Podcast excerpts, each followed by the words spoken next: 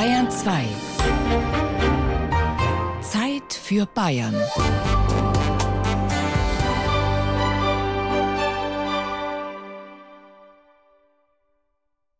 In der Geschichte der Familie Joel oder auf Deutsch Joel spiegelt sich die Geschichte des 20. Jahrhunderts in allen Höhen und Tiefen.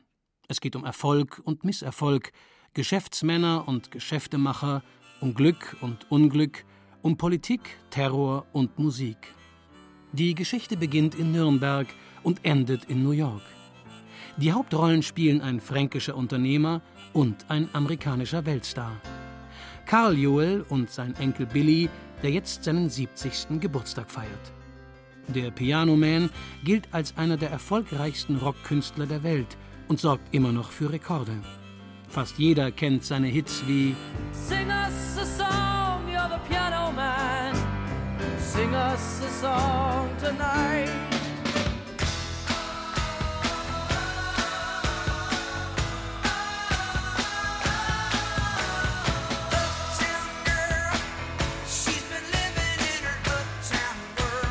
We didn't stop the fire, what we didn't like and what we tried to find. I just want someone that I can talk to. I want you just the way you are.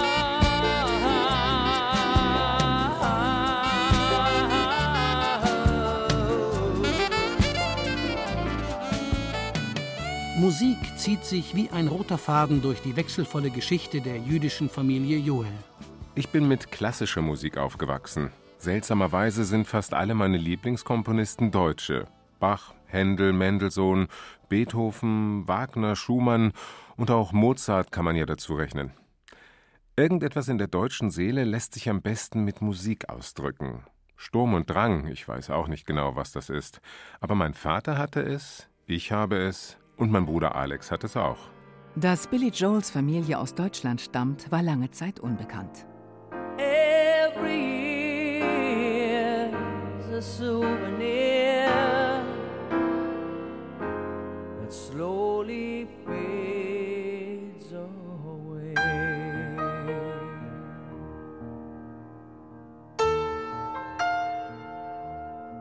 Billys Großvater, Karl Joel, hatte in den 1920er Jahren in Nürnberg ein modernes Wäscheversandhaus gegründet und damit rasch Erfolg.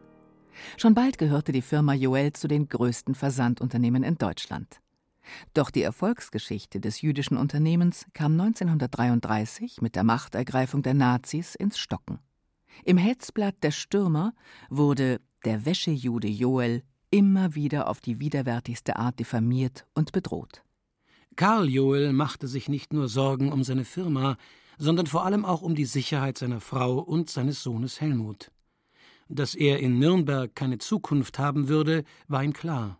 Einen Ausweg aus dieser Misere schien ihm in dieser Situation die weltoffene Hauptstadt Berlin zu bieten, wo das politische Klima liberaler war. Dank seiner guten Kontakte gelang es Karl Joel 1934 tatsächlich, mit seiner Firma und seiner Familie nach Berlin umzuziehen. Zunächst sah es auch so aus, als habe er die richtige Entscheidung getroffen. Doch allmählich erhöhten die Nazis den Druck auf die jüdische Bevölkerung immer mehr. Entrechtung und Schikanen nahmen fast täglich zu. Alles ganz legal auf der Grundlage der Nürnberger Gesetze. Karl Joel musste einen arischen Geschäftsführer einstellen und schmiedete wieder Fluchtpläne. Doch zuvor wollte er sein Vermögen retten und seine Firma verkaufen. Die Notsituation der einen bedeutete eine günstige Gelegenheit für die anderen. Unter den Interessenten waren auch zwei bekannte Geschäftsmänner aus Franken. Gustav Schickedanz, Eigentümer des Fürther Versandhauses Quelle, und Josef Neckermann, ein ehrgeiziger Jungunternehmer, der bereits in Würzburg ein jüdisches Kaufhaus zum Schnäppchenpreis erworben hatte.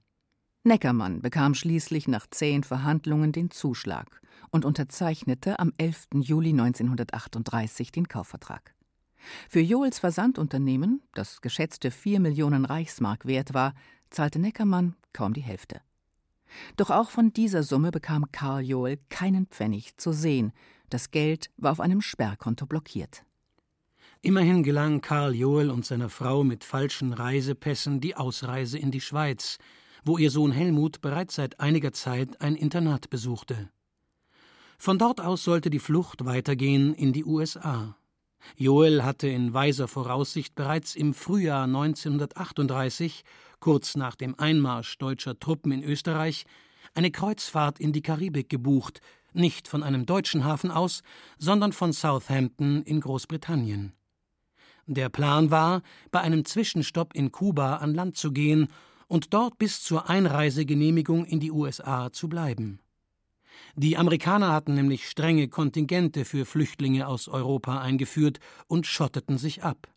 Die Parallelen zur aktuellen Flüchtlingsdebatte liegen auf der Hand. Fast vier Jahre lang mussten die Joels in Havanna warten, bis sie 1943 endlich nach New York ausreisen durften. Die meisten anderen Mitglieder der Familie hatten nicht so viel Glück. Ihnen gelang die Flucht nicht. Viele kamen in Konzentrationslagern ums Leben. Alexander Joel, der Bruder des Rockmusikers, erklärt, was das für sie beide als Nachkommen von Flüchtlingen bedeutet. Na, ich glaube, die Geschichte von Flüchten ist etwas, was ihn sehr mitnimmt und bewegt. Und die Familiengeschichte und die Flucht ist, ist etwas, was wir oder er und ich auch nicht begreifen, wie das damals möglich war. Und ähm, es ist auch in Zeiten der Flüchtlingskrise, wenn man das so sagen kann, auch in Amerika ist mittlerweile in etwas, was ihn sehr aufwühlt. Also Herr Trump und seine Mauer und so weiter und so fort. Mhm. Das ist jetzt etwas, was ihn auch sehr beschäftigt und irritiert. Ich meine, er wurde ja geboren knapp nach der Flucht. Also er ist ja 49 geboren. Das muss man sich auch im Klaren sein, dass er eigentlich sehr knapp nach dem Zweiten Weltkrieg geboren wurde. Also er hat schon einiges mitgekriegt natürlich. Mhm.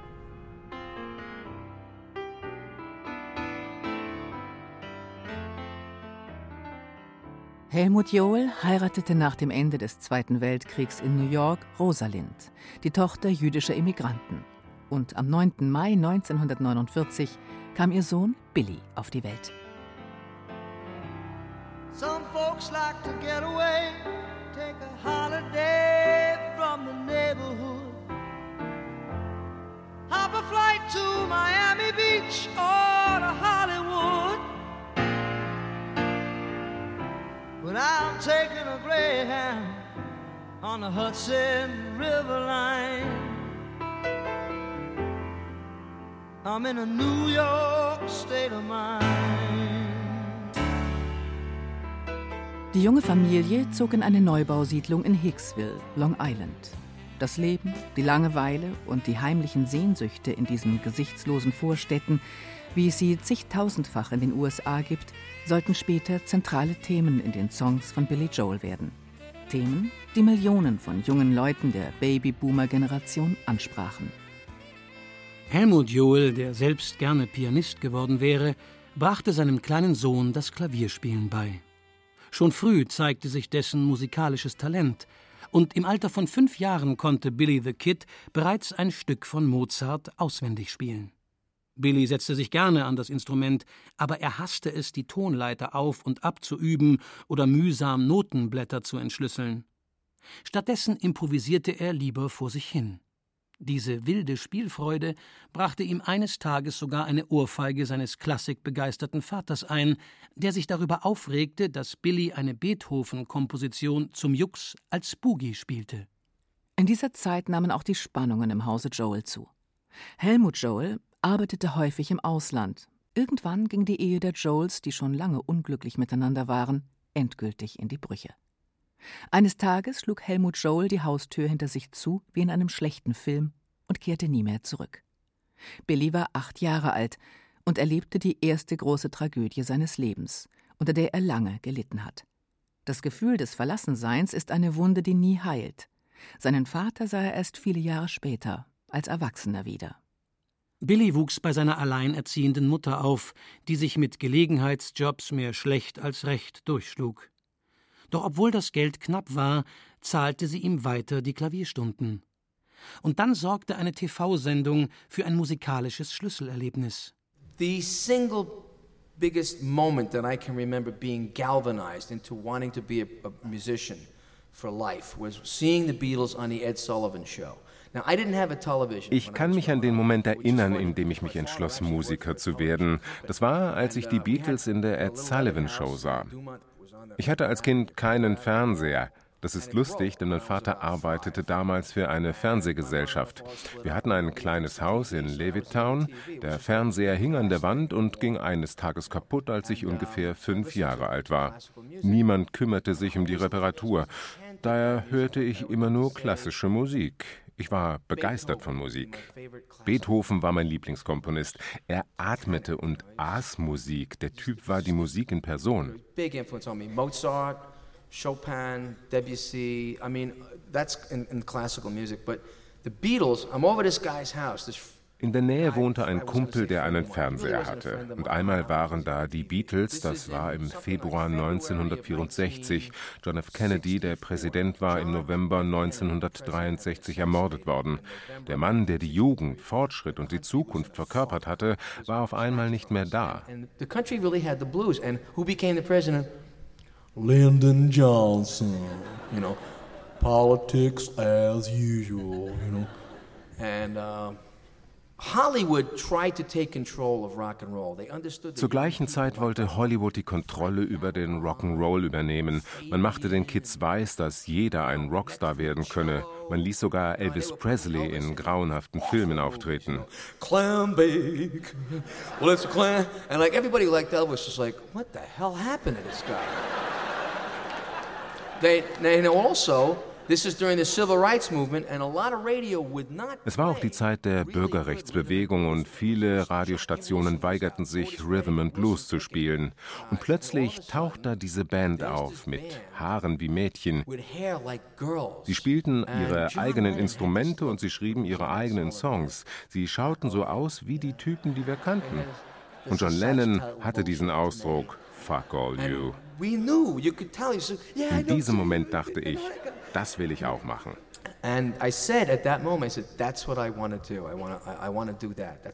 Billy Joel kaufte sich eine schwarze Lederjacke und stieg bei der Schülerband The Echoes als Pianist ein und verdiente zum ersten Mal in seinem Leben Geld mit seinem Klavierspiel.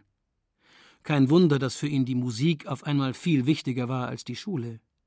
Oft fehlte er wegen seiner nächtlichen Auftritte im Unterricht. In der lokalen Rockszene aber verschaffte sich der junge Pianist auch ohne Schulabschluss Respekt, wurde von Band zu Band weitergereicht, landete bei den Lokalmatadoren The Hassels und gründete mit einem Freund schließlich das Hardrock-Duo Attila. Das kurze Intermezzo ist zu Recht heute vergessen.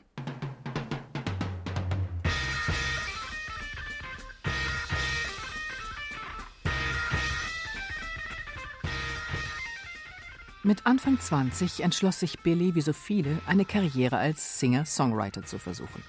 Er unterschrieb leichtsinnig einen Plattenvertrag, in dem er einen Großteil seiner Urheberrechte abtrat.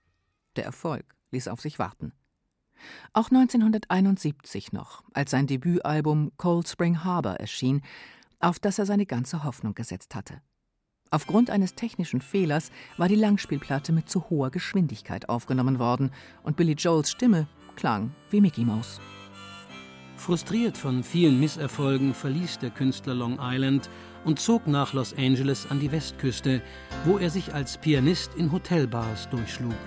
Ein Glück, wie sich später herausstellte, denn sonst hätte Billy Joel wohl nie den Song geschrieben, der einmal zu seinem ersten Hit und zu seinem Markenzeichen werden sollte: Piano Man.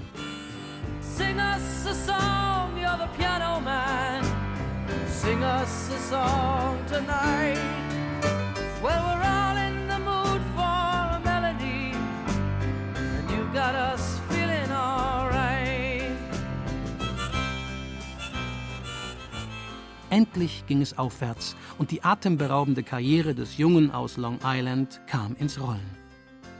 In der Zeit seines künstlerischen Durchbruchs, Anfang der 70er Jahre, fand Billy Joel auch wieder Kontakt zu seinem Vater, der nach der Scheidung nach Europa zurückgekehrt war und dort eine neue Familie gegründet hatte.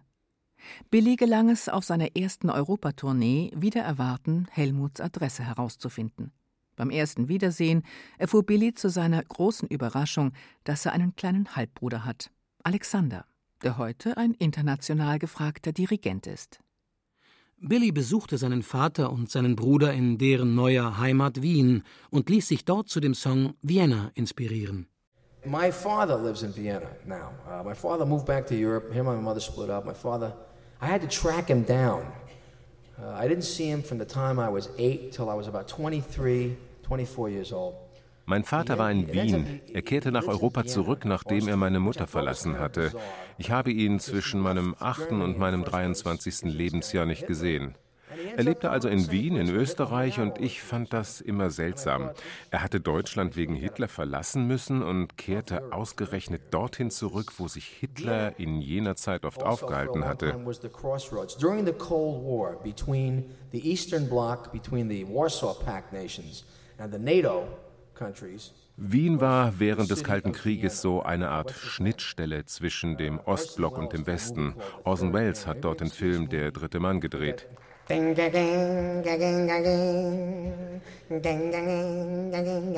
Was all about this, you know, spying and uh, Vienna was always the city. It was the crossroads. It was the crossroads between the Ottoman Empire, the Turkish Empire, Wien war schon immer eine Schnittstelle etwa zwischen dem Osmanischen und dem Römischen Reich. Ja, Wien ist gewissermaßen ein Symbol für eine Schnittstelle, ein Ort, wo verschiedene Kulturen aufeinandertreffen. I go to visit my father in Vienna and I'm walking around in this town and I see this old lady ich habe also meinen Vater in Wien besucht und bin in der Stadt herumgelaufen und da habe ich eine alte Frau gesehen, die die Straße gekehrt hat und ich fragte meinen Vater, warum muss diese alte Frau die Straße fegen?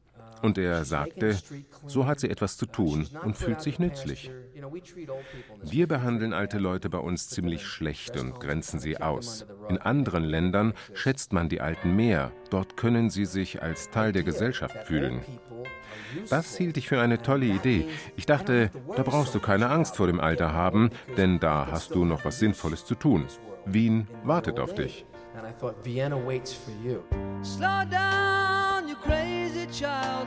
You're so ambitious for a juvenile, but then if you're so smart, tell me why are you still so afraid? Mm. Where's the fire? What's the hurry about? You better cool it off before you burn it out. You got so much to do and only so many hours in a day. Hey, the truth is told that you can get what you want or you can just get old, you're gonna kick off before you even get halfway through. Ooh, when will you realize Vienna waits for you?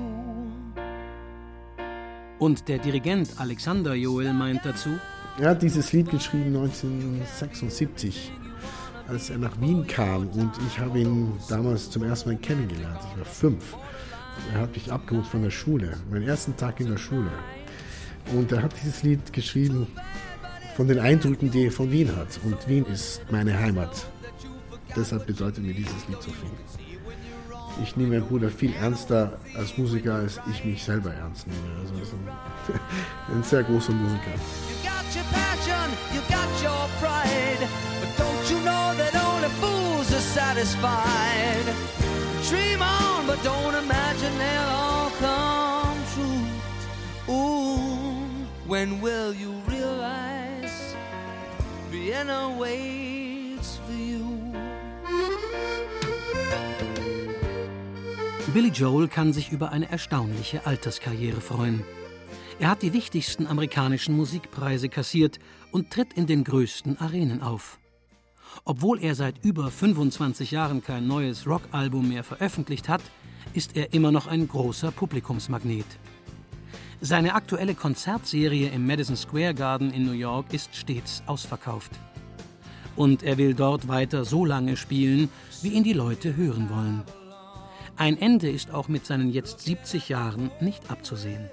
20 Jahre lang, von 1973 bis 1993, lieferte Billy Joel ein Hitalbum nach dem anderen ab und war fast pausenlos auf Tournee. Dafür zahlte er einen hohen Preis und strapazierte seine Gesundheit. Die Folgen waren persönliche Krisen und Alkoholprobleme. Doch der Pianoman rappelte sich immer wieder auf.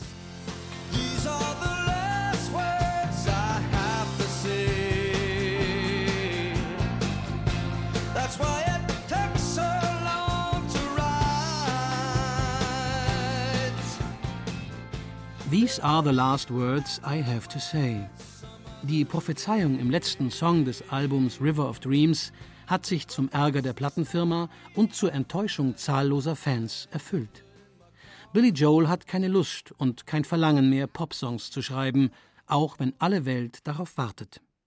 Die Familie und seine alten Freunde geben dem Weltstar, der trotz Reichtum und Ruhm im Grunde immer noch der einfache Junge aus Hicksville geblieben ist, Halt und das nötige Vertrauen. Auch die meisten Mitarbeiter in seinem kleinen Team kennt er seit vielen, vielen Jahren. Er weiß, dass er sich auf sie verlassen kann. Billy Joel muss sich und anderen nichts mehr beweisen. Er hat fast alles erreicht und ist mit sich und seinem Leben im Reinen. Nach drei gescheiterten Ehen lebt er seit 2010 mit seiner vierten Frau Alexis Roderick zusammen in Long Island. Mit ihr hat er noch einmal zwei Töchter bekommen, die beide noch im Kindergartenalter sind. Alexa Ray Joel, seine ältere Tochter, ist schon Mitte 30 und tritt manchmal zusammen mit ihrem Vater als Sängerin auf. Auch sie ist Songwriterin und hat ein Fable für Blues, Soul und Rockmusik. Dagegen hat Billys Bruder Alexander klassische Musik studiert und damit einen alten Traum ihres Vaters erfüllt. Billy Joel hat sich immer nach der Anerkennung seines Vaters gesehnt, der Popmusik nie ganz ernst genommen hat. Er hätte wer weiß was darum gegeben, wenn der Vater ihn genauso bewundert und unterstützt hätte wie seinen zweiten Sohn. Sein erstes offizielles Operndirigat hatte Alexander übrigens 1995 in Nürnberg, der Stadt, in der Helmut Johl geboren wurde und in der er nun begraben ist, im Familiengrab auf dem jüdischen Friedhof neben seinem Vater Karl. Nürnberg ist die Stadt unserer Familie, also wird das immer eine Bedeutung haben. Ich glaube, wir haben beide eine besondere Affinität zur deutschen Musik, also zur deutschen Kultur in dem Sinne. Und das ist, also ist ganz klar, Beethoven ist sein Lieblingskomponist. Für mich ist es auch Beethoven zu einem gewissen Grad, auch Maler, gut, Maler kann man sagen, war vielleicht Österreicher, aber die deutsche Kultur im erweiterten Sinne, wenn man das so sagen darf, also deutsch-österreichische Kultur wird immer für uns eine große Bedeutung haben. Die beiden Brüder haben ein enges Verhältnis und bewundern sich gegenseitig. Uns verbindet der Humor, sehr schwarzer jüdischer Humor und einen gewissen Zynismus über die Welt. Also wir e-mailen regelmäßig und äh, eigentlich sehen wir uns mindestens ein, zweimal im Jahr und haben sehr viel Kontakt. Kurz nach dem 70. Geburtstag wird es in London ein kleines Familientreffen geben. Die beiden Brüder haben zufällig fast gleichzeitig Auftritte in England. Billy gibt im Juni im berühmten Wembley Stadion sein einziges Europagastspiel in diesem Jahr. Und Alexander ist wieder mal an der Königlichen Oper engagiert. Ja, also in London dirigiere ich in der Royal Opera House in Covent Garden Tosca mit äh, Angela Giorgio, wo ich mich sehr freue. Und das ist am 20. Juni und er singt am 22. in Wembley. Genau, er kommt mit seinen Töchtern und ich komme auch mit meiner Frau und meiner Tochter und unsere Töchter sind ähnlich alt und die werden hoffentlich eine schöne Zeit zusammen verbringen.